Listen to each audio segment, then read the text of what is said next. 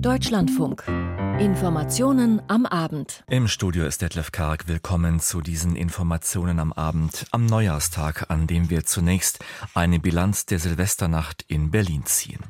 Außerdem in dieser Sendung, die Mitglieder der FDP stimmen knapp für den Verbleib in der Ampelregierung. Es gibt zahlreiche Veränderungen für die Bürger in Deutschland mit diesem Jahresbeginn. Auch dazu Informationen. Und wir blicken unter anderem auf die Hochwasserlage in Nord- und Ostdeutschland sowie auf das Erdbeben in Japan. Gegen Ende Ende der Sendung haben wir dann wie immer tagesaktuelle Ergebnisse vom Sport in der Sendung. Wir blicken kurz nach Berlin, wo die Ereignisse am Silvestertag offenbar nicht ganz so gravierend gewesen sind wie im Vorjahr. Die Fernsehbilder, wir erinnern uns alle, sie haben ganz Deutschland schockiert. Unser Korrespondent Sebastian Engelbrecht war in Berlin unterwegs und hat nun Eindrücke und Fakten aus der vergangenen Nacht. Ich werfe mal einen Böller, ja? Echt? Weiter hoch, du musst am roten Feuer. Hören Sie mal, wird ein bisschen laut. Illegale Polenböller. Zehn Jugendliche zünden Knaller am Rand einer Böllerverbotszone in Berlin-Schöneberg im Steinmetzkiez. Auf dem Bürgersteig vor einem Spätkaufladen werfen sie Böller auf die Straße, auch aufeinander. Die Zone ist streng von der Polizei bewacht, die Straßen sind abgesperrt. Dennoch wo die Verbotszone endet, fühlen sich die Schöneberger Jungen frei, nach Herzenslust Knallkörper zu zünden. Macht keinen Sinn, macht keinen Sinn. Die ganzen Jungs, die da beim Ballast ballern würden, ballern jetzt hier. Was sag ich Ihnen? So ähnlich geschieht es tausendfach in dieser Silvesternacht. Die Polizei leitet 720 Ermittlungsverfahren ein, vor allem wegen Verstößen gegen das Sprengstoffgesetz und gegen das Waffengesetz. Sie nimmt 390 Personen fest, vor allem wegen gefährlichen Missbrauchs von Feuerwerk. Und doch, sagt Polizeisprecherin Anja Dierschke, das Konzept der Polizei sei aufgegangen. Die Zahlen lägen so hoch, weil doppelt so viele Polizisten wie zuletzt im Einsatz gewesen seien, in diesem Jahr 4200. So entstanden keine rechtsfreien Räume wie im vergangenen Jahr zu Silvester. Auch das war Teil des Konzeptes, dass wir mit einem deutlich höheren Einsatzkräfteansatz wie in der letzten Nacht natürlich auch in der Lage sind, deutlich mehr Personen festzunehmen, die Straftaten begangen äh, haben, also praktisch aus einem Teil des Dunkelfeldes ein Hellfeld zu machen. Und das ist an der Stelle gelungen. 54 Polizisten wurden verletzt, also sieben mehr als vor einem Jahr. Aber kein einziger Feuerwehrmann erlitt Verletzungen, was die Polizei als Erfolg verbucht. Wir haben tatsächlich Angriffe auf Einsatzkräfte und Rettungskräfte verzeichnen müssen, gerade um Mitternacht herum. Da hat es sich geballt. Aber auch hier haben sich keine Schwerpunkte gebildet, so wie im letzten Jahr, sondern die Angriffe waren stadtweit in verschiedenen Bezirken und überall konnte entsprechend niedrigschwellig und vor allen Dingen ganz zügig interveniert und reagiert werden. Für die Unterstützung der Polizei zeigt sich Feuerwehrsprecher Vinzenz Kasch dankbar. Teilweise mussten wir auch in diesem Jahr unsere Maßnahmen an den Einsatzstellen unterbrechen, beziehungsweise konnten Einsatzstellen nicht direkt anfahren. Jedoch immer dann, wenn wir die Hilfe brauchten, bekamen wir direkt die Unterstützung der Berliner Polizei. Ausnahmezustand Silvester planmäßig ausgerufen. Mit diesen Worten bilanziert die Berliner Feuerwehr eine Nacht mit 1598 Einsätzen.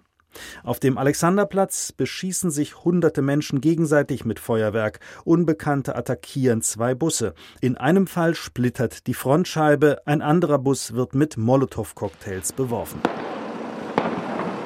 Im Steinmetzkiez in Schöneberg schreitet die Polizei noch vor Mitternacht ein.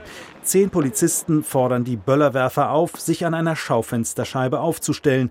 Sie tasten die Jugendlichen ab, nehmen die Personalien auf und beschlagnahmen einzelne Gegenstände. Bei ihren Knallerwürfen hatten sie es auch auf die Polizei abgesehen, die doch eigentlich ihre Beschützer sind. Gewissermaßen beschützen sie uns, aber irgendwie auch so, also die machen das, die Jungs, also ich nicht. machen das, weil die einfach Adrenalin so auf Polizei werden die jetzt festgenommen. Ich liebe es.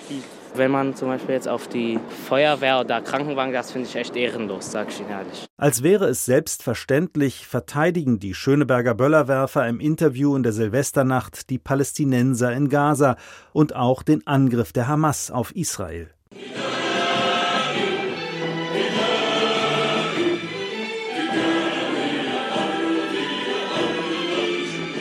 Stunden zuvor erklingt auf dem Hermannplatz in Neukölln die palästinensische Nationalhymne. 2000 Menschen ziehen von dort nach Kreuzberg. Wir feiern kein Silvester und wir werden auch nicht dulden, dass andere Silvester feiern. Kein Silvester während eines Genozids. Dass sich die Demonstranten mit dem Wort Genozid die Propaganda der Hamas zu eigen machen, scheint auf den Straßen von Neukölln niemanden zu interessieren. So mischen sich zu Silvester der Reflex auf den Nahostkrieg und die Lust an der Randale. Aus Berlin waren das Eindrücke von Sebastian Engelbrecht. Sie hatte ohnehin keine bindende Wirkung für die Parteispitze, aber sie hat und hatte durchaus Signalwirkung. Die Mitgliederbefragung bei der FDP, in der es um den Verbleib der Liberalen in der Ampelregierung ging. Nun gab es ein knappes Ergebnis für ein Weitermachen, bei einer Beteiligung allerdings von nur rund einem Drittel der Parteimitglieder. Aber auch das kann ja als Signal gewertet werden. Eine schweigende Mehrheit war oder ist offenbar für den Verbleib in der Regierung. Uwe Jahn mit ersten Details. Etwa 52 Prozent derjenigen, die an der Abstimmung teilgenommen haben, sind demnach dafür gewesen, dass die FDP mit SPD und Grünen weiterregiert. Knapp 48 Prozent haben für einen Ausstieg der Freidemokraten aus der Koalition gestimmt. Das ist zwar ein knappes Ergebnis, aber bei einer Wahlbeteiligung von gerade mal 39 Prozent fällt das Votum der Ampelgegner trotzdem nicht allzu stark ins Gewicht. Gut zwei zwei Wochen ist die Abstimmung gelaufen. Sie geht auf eine Initiative von Politikern auf Landes- und Kommunalebene zurück, die mehr als 600 Unterschriften dafür gesammelt hatten, dass eine Mitgliederbefragung durchgeführt wird. Uwe Jahn war das und wir dürfen gespannt sein, welche Reaktionen es aus der Ampel und der FDP in der kommenden Woche dazu geben wird. Die Lage in den Überschwemmungsgebieten Nord- und Ostdeutschland ist weiterhin stabil, aber es werden neue starke Regenfälle in den kommenden Tagen erwartet. Das macht den betroffenen Städten und Kreisen Sorge und eine echte Entwarnung ist daher nicht in Sicht. Gestern war Kanzler Scholz in Verden in Niedersachsen und etwas weiter westlich machte heute Bundesinnenministerin Faeser in der Gemeinde Hatten bei Oldenburg Station. Dort hatte sie weitere Unterstützung zugesagt. Über die Lage an diesem Tag in Niedersachsen und in den anderen Flutregionen nun mehr von Silke Hasselmann. Noch immer weist das länderübergreifende Hochwasserportal große orangefarben markierte Flächen aus. Sie bedeuten Warnung vor Hochwasser und betreffen noch einige Bereiche in Thüringen sowie große Flächen in Brandenburg und Berlin. In Sachsen ist nur noch der unmittelbare Lauf der Elbe hochwassergefährdet. Deren Scheitel zieht sich bereits durch Sachsen-Anhalt und Brandenburg, um voraussichtlich heute die erste Ortschaft in Westmecklenburg zu erreichen. Dass die Elbe sehr viel mehr Wasser als üblich führt, spürt man in Mecklenburg-Vorpommern bislang nur beim Gang über die Brücken. Ansonsten sind die Menschen in den Elbestädten Dömitz und Beutzenburg trockenen Fußes unterwegs. Im Vergleich zu den Elbe-Hochwassern 2002 und 2013 sehen sie sich deutlich besser gerüstet und geschützt, wie diese Anwohner im NDR berichten. 2013 war das viel schlimmer. Und wir sind ganz entspannt dort. Wenn man mal die Vergleiche anstellt zu 2002, da waren wir hier noch drei Meter tiefer. Äh, mit dem Deich und von daher wurde also sehr viel getan bezüglich des Deichschutzes. Laut aktueller Prognose soll die Elbe bei Dömitz und Beutzenburg auf maximal 5,50 Meter steigen. Der Höchststand wird in Dömitz heute und in Beutzenburg morgen erwartet. Doch dass diese Flussgebiete im Hochwasserportal noch von Orange auf Rot geschaltet werden, ist nicht zu erwarten. Rot steht für großes Hochwasser. Eine solche Lage besteht derzeit auf der sachsen-anhaltinischen Seite des Unstrut-Flussgebietes sowie weiter weiter nördlich entlang der Ohre. Im westlichen Nachbarn Niedersachsen sind unverändert großflächige Bereiche betroffen, inklusive Bremen. Sie betreffen die Flussgebiete von Leine, Oker, Oberer und Mittlerer Wese sowie die Aller. Auch dort stemmen sich zigtausende Einsatzkräfte über Silvester und Neujahr gegen die Folgen der hohen Wasserstände in Flüssen, Kanälen und Stauseen und sie versuchen, die oft bereits durchweichten und damit rissanfälligen Deiche mit immer neuen Sandsäcken zu stabilisieren. Auch in Oldenburg an der Aller sind etliche Straßen gesperrt. Die deutsche Flugsicherung hat seit gestern ein Überflugverbot über den Großraum Oldenburg in Kraft. Bürgermeister Jürgen Krogmann Die Pegelstände sinken, aber nach acht, neun Tagen Druck auf den Deichen ist natürlich die Gefahr immer groß, dass es noch zu einem Durchbruch des Dammes an der einen oder anderen Stelle kommt. Es kann zu Evakuierungen kommen. Das läuft aber alles gut vorbereitet und geplant ab. Und von daher ist da im Moment kein Grund zur Beunruhigung. Wir werden halt noch ein paar Tage äh, diese Anspannung haben. Derweil halt bei dem einen oder anderen Niedersachsen die gestrige Stippvisite von Bundeskanzler Olaf Scholz noch nach. Der hatte sich bei einem Helikopterrundflug einen Überblick verschafft und anschließend das teils unter Wasser stehende Pferden an der Aller besucht. Allerdings ohne den Kontakt zu den Einheimischen zu suchen. Etwas enttäuscht bin ich schon, ja. Ne, also es war vorher schon mal eine Frage von mir, ob er überhaupt Gummistiefel anhat und äh, er hatte keine an. Also wie soll er dann mit uns sprechen?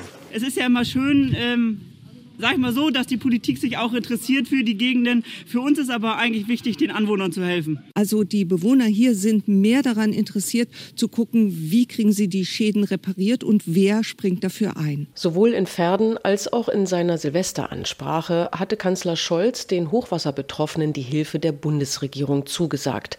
Wie die aussehen wird, erklärte der Politiker nicht. Vielleicht weiß Bundesinnenministerin Nancy Faeser mehr, wenn sie heute die niedersächsischen deutschen Hochwassergebiete bereist. Soweit Silke Hasselmann, unsere Korrespondentin über die Hochwasserlage im Norden und Osten Deutschlands. Zum Jahreswechsel gibt es wie so oft Veränderungen bei Gesetzen und anderen Regelungen, so zum Beispiel den gestiegenen CO2-Preis, der Tanken und Heizen nun verteuert.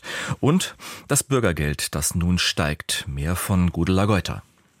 Es ist eine der positiven Botschaften, um die Olaf Scholz sich in seiner Neujahrsansprache bemüht. Unterm Strich entlasten wir auch weiterhin all diejenigen, die jeden Tag aufstehen und zur Arbeit gehen die unser Land am Laufen halten. Tatsächlich sinkt die Steuerlast. Anderes, was der Kanzler aufzählt, galt schon im vergangenen Jahr. Aber es gibt sie, die Veränderungen zum Jahreswechsel. Beim Kinderzuschlag, etwa für Familien mit geringem Einkommen, hier steigt der Höchstbetrag um mehr als 40 Euro auf 292 pro Monat und Kind. Auch der Mindestlohn steigt, allerdings deutlich weniger, als sich das die Vertreter der Gewerkschaften gewünscht hätten, um 41 Cent. Ein Ergebnis, über das sich zum ersten Mal Arbeitgeber und Arbeitnehmervertreter in der zuständigen Kommission nicht einig waren. Das Mal davor hatte der Gesetzgeber eingegriffen und den Mindestlohn mit der Ampelmehrheit von SPD, Grünen und FDP auf 12 Euro festgelegt. Ein einmaliger Vorgang, der sich nicht wiederholen dürfe, so FDP-Generalsekretär Bijan Gierserei. Es wäre aus meiner Sicht ein großer Fehler, wenn die Politik sich in die Festlegung der Löhne einmischen würde. Um mehr als 12 Prozent steigt mit dem Jahreswechsel das Bürgergeld für Alleinstehende im Regelsatz auf 563 Euro.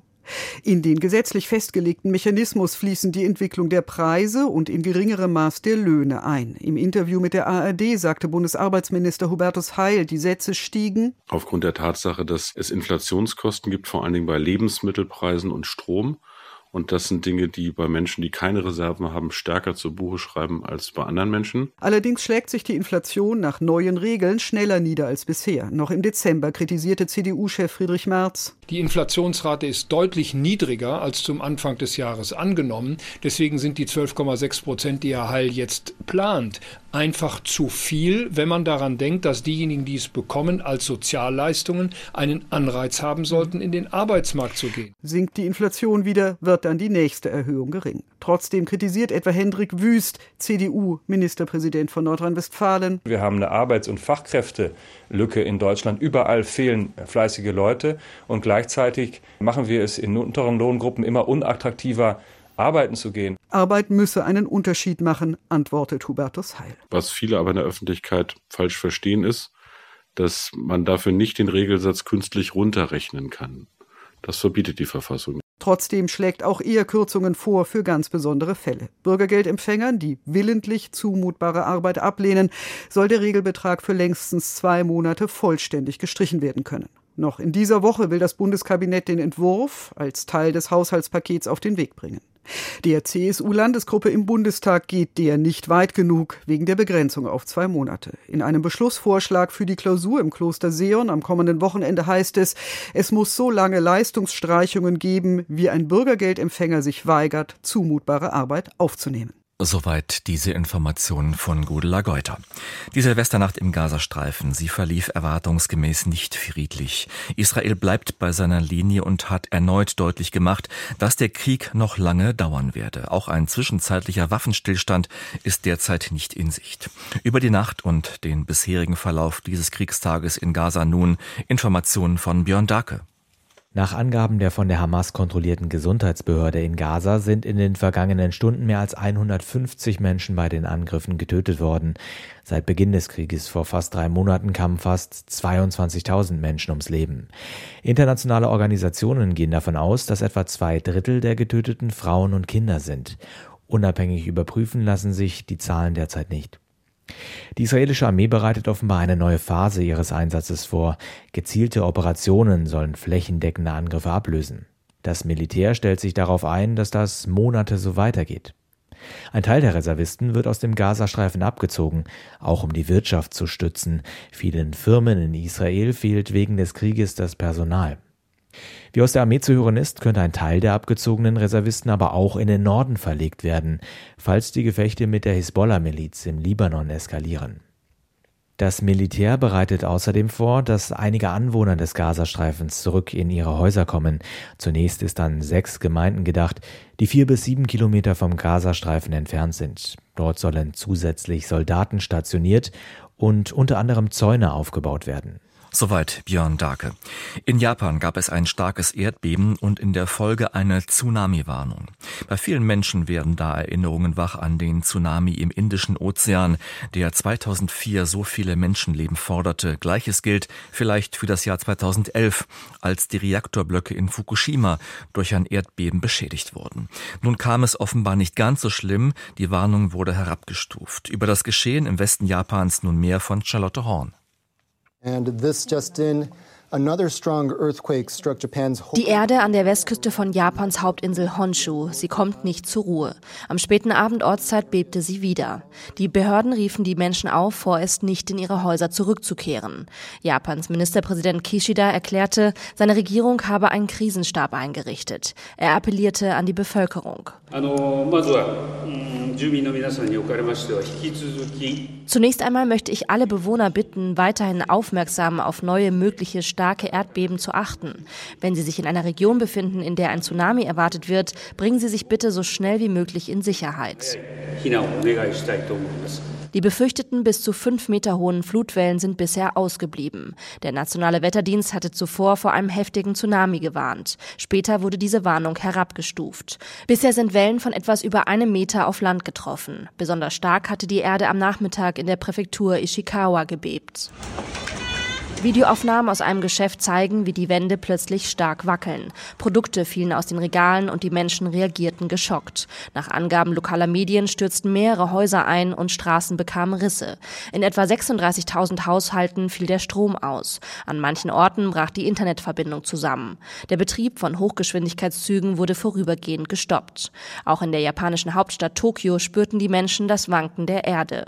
Japans Atomaufsicht gab für die fünf Kraftwerke am japanischen Meer Entwarnung. Warnung. Ein Werk in Ishikawa nahe des Epizentrums sei für Wartungsarbeiten abgeschaltet worden. Laut Regierungssprecher kam es in den Atomkraftwerken der Region bisher zu keinen Unregelmäßigkeiten.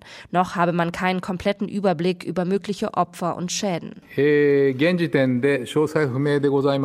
Die genauen Einzelheiten sind derzeit noch unklar, aber wir haben derzeit Berichte über sechs Personen erhalten, die von einem eingestürzten Gebäude in der Präfektur Ishikawa eingeschlossen sind. Wir werden weiterhin alle Anstrengungen unternehmen, Unternehmen, um mehr Informationen zu sammeln.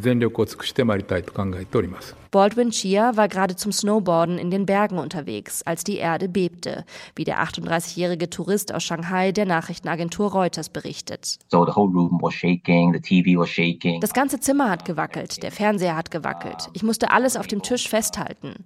Ja, ich habe mich in meinem Zimmer sicher gefühlt, obwohl alles gewackelt hat.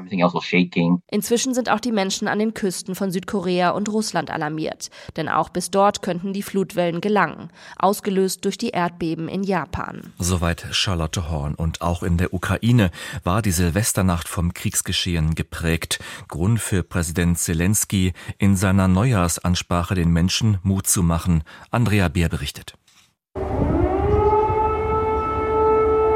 Die Menschen in der Ukraine erlebten eine Silvesternacht mit landesweitem Luftalarm. Überall warnten Sirenen vor russischen Angriffen.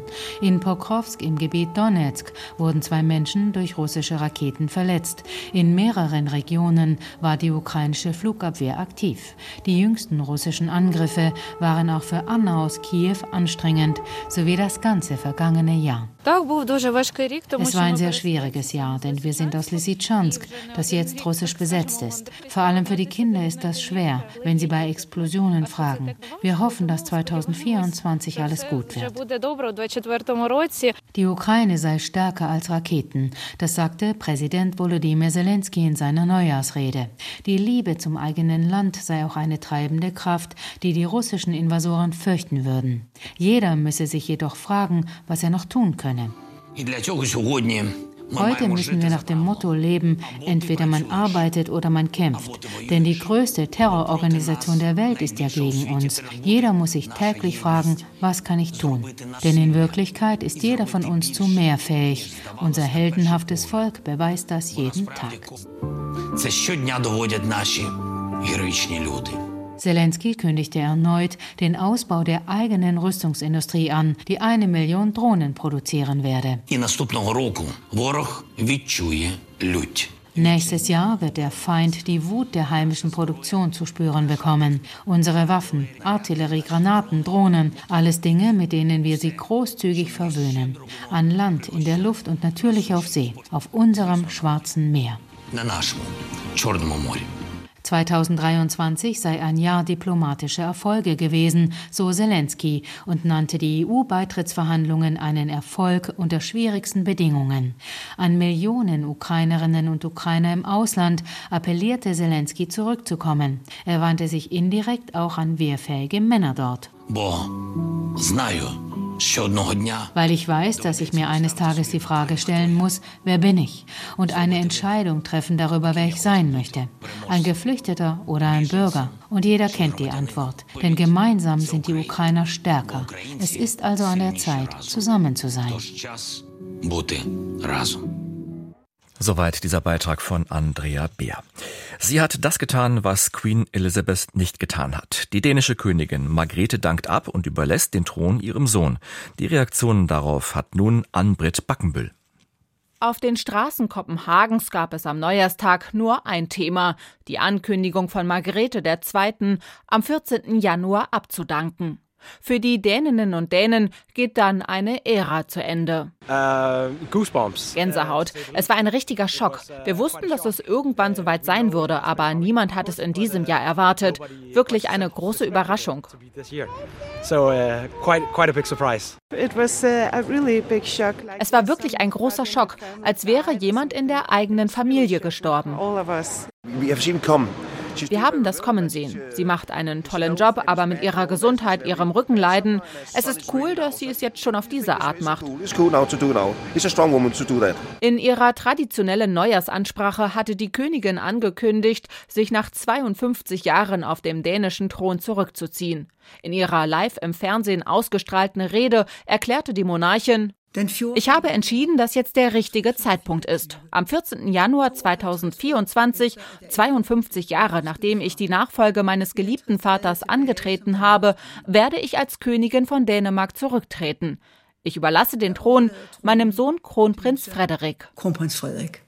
Nach einer Rückenoperation Anfang des Jahres habe sie über den Schritt nachgedacht, die Verantwortung an die nächste Generation zu übergeben. Margrethe ist mittlerweile 83 Jahre alt. Seit dem Tod der britischen Königin Elisabeth II. ist sie die dienstälteste Monarchin Europas. Die dänische Ministerpräsidentin Mette Frederiksen erklärte noch am Silvesterabend, dass Königin Margrethe mit Worten und Gefühlen stets gezeigt habe, wer die Dänen als Volk und Nation seien. Ihre eigene Neujahrsansprache für den 1. Januar musste die Ministerpräsidentin in letzter Minute nun umschreiben. Auch andere Politikerinnen und Politiker haben inzwischen auf die Ankündigung der dänischen Königin reagiert. Die grönländische Parlamentsabgeordnete Aja Chemnitz postete auf ihrem Facebook-Profil ein Bild der Regentin bei einem Besuch in Grönland. Danke, schrieb sie darunter, gefolgt von einem Herzen, der grönländischen Flagge und dem Dannebrog. Wie genau die Zeremonie Mitte Januar in Kopenhagen ablaufen wird oder welchen Titel die Königin behält, wenn aus ihrem Sohn, dem Kronprinzen, König Frederik X. wird, ist noch unklar. Bis dahin bleibt den Däninnen und Dänen noch etwas Zeit, um die Nachricht zu verarbeiten. Und soweit diese Berichte aus Politik und Zeitgeschehen. Zeit also für viel Wintersport mit Astrid Ravol aus unserer Sportredaktion. Halbzeit bei der Vierschanzentournee und zum ersten Mal seit 22 Jahren geht mit Andreas Wellinger mal wieder ein deutscher Skispringer als Gesamtführender in die beiden Springen in Österreich. Das Neujahrsspringen heute in Garmisch-Partenkirchen fasst Edgar Endres zusammen.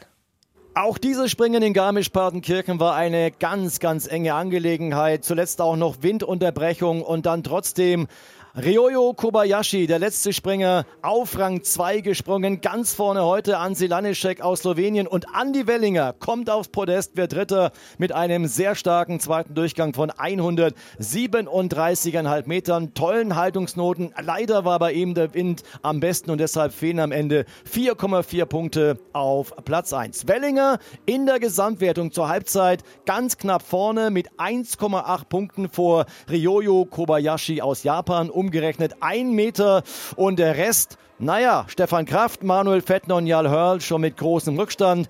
Die restlichen Deutschen heute Solala, bester noch Pius Paschke auf Rang 10. Andreas Wellinger, also Gesamtführender zur Halbzeit der Vierschanzentournee. Er geht jetzt mit gutem Schwung in die beiden Springen in Österreich und nach Garmisch-Partenkirchen sagte er beschwingt. Bin wieder extrem gut Ski gesprungen. Es war ein Wettkampf, der extrem knapp war. Ich glaube, wir haben selten hier so enge Punktabstände gehabt. Und mir ist es wieder gelungen, dass ich echt zwei gute Sprünge mache. Heute auch ein besseren Telemark wie gestern. Und von dem her ist das neue Jahr mal gut losgegangen. Die Skispringerinnen, die träumen ja noch von ihrer eigenen Vierschanzentournee, aber immerhin ermöglichen die deutschen Städte den Frauen eine kleine Tournee, die sogenannte Two Nights Tour. Die ging heute in Oberstdorf zu Ende mit dem Sieg von der Slowenin Nika Priuc. Keine deutsche Springerin schaffte es unter die Top Ten. Selina Freitag aber auf Rang 13 sagte anschließend. Ist nicht ganz so einfach. In Garmisch-Partenkirchen habe ich mir ein bisschen mehr erhofft da das Training einfach besser war und ich es nicht in den Wettkampf mitnehmen konnte. Und jetzt hier war schon eine kleine Steigerung drin, aber es ist immer noch nicht das, was ich eigentlich kann und wo ich hin möchte natürlich. Aber an den beiden Sprüngen, die ich heute gezeigt habe, da werde ich auf jeden Fall ja, festhalten und es mitnehmen. Die deutschen Langläufer und Langläuferinnen behaupten sich derzeit beim Etappenrennen durch Italien und die Schweiz bei der sogenannten Tour de Ski. Am Ende gewinnt dabei, wer die beste Gesamtzeit in allen Rennen läuft. Gersten Eichhorn berichtet. Viktoria Karl fährt weiter eine herausragende Tour de Ski. Nach Platz zwei über die zehn Kilometer kam die Olympiasiegerin aus Zellamelis auf der dritten Etappe auch über die 20 Kilometer in der Verfolgung auf Rang zwei. Die 28-Jährige setzte sich im Duell mit der drittplatzierten Schwedin Lynn Swan knapp durch, musste sich in Toblach nur der dominierenden gesamtführenden Jessie Dickens geschlagen geben. Bei den Männern kam Friedrich Moch erneut in die Top Ten, Platz 7 am Silvestertag über die 10 Kilometer, Platz 6 für den Langläufer aus Isnian Neujahr über die 20 Kilometer, wieder ein starkes Rennen. Friedrich Moch fuhr dabei nur eine knappe Sekunde am Podest vorbei, beim Dreifachtriumph der Norweger gewann Harald Östberg Amundsen souverän. Der United Cup in Sydney ist für die Tennisprofis die Einstimmung auf die anstehenden Australian Open. In Melbourne beginnt bald das erste Grand Slam Turnier des Jahres, aber eine deutsche Spielerin tut sich noch etwas schwer. Marcel Stober zum Gruppenphasenduell Frankreich gegen Deutschland.